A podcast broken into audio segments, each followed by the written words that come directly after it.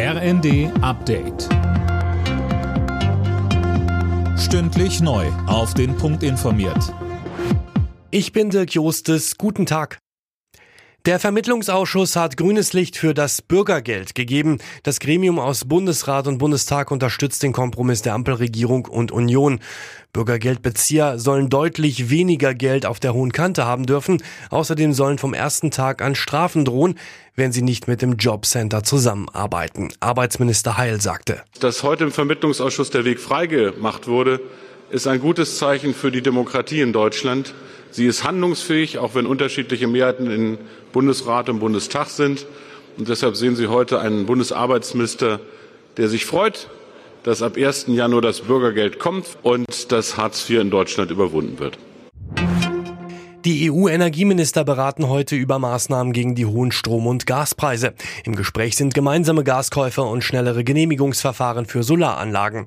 Größter Streitpunkt ist ein Gaspreisdeckel im Großhandel. Auch Deutschland lehnt den ab.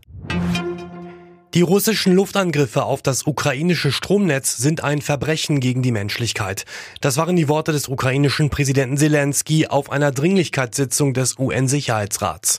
Mehr von Colin Mock. Zelensky selbst hatte die Sitzung auch beantragt und eine entschlossene Antwort der Staatengemeinschaft gefordert.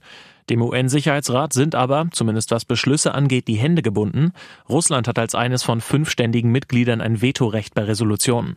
Russischer Raketenbeschuss hatte gestern in Kiew zu einem Ausfall der Strom- und Wasserversorgung geführt. Auch in anderen Teilen des Landes gab es Blackouts.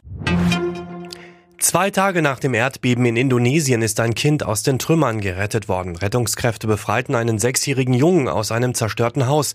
Die Rettungskräfte hoffen nun, noch weitere Überlebende zu finden. Bei der Fußball-WM in Katar stehen heute die letzten Partien des ersten Spieltags der Gruppenphase an. Unter anderem startet am Abend Top-Favorit Brasilien gegen Serbien ins Turnier. Die weiteren Partien Schweiz gegen Kamerun, Portugal gegen Ghana und Uruguay gegen Südkorea.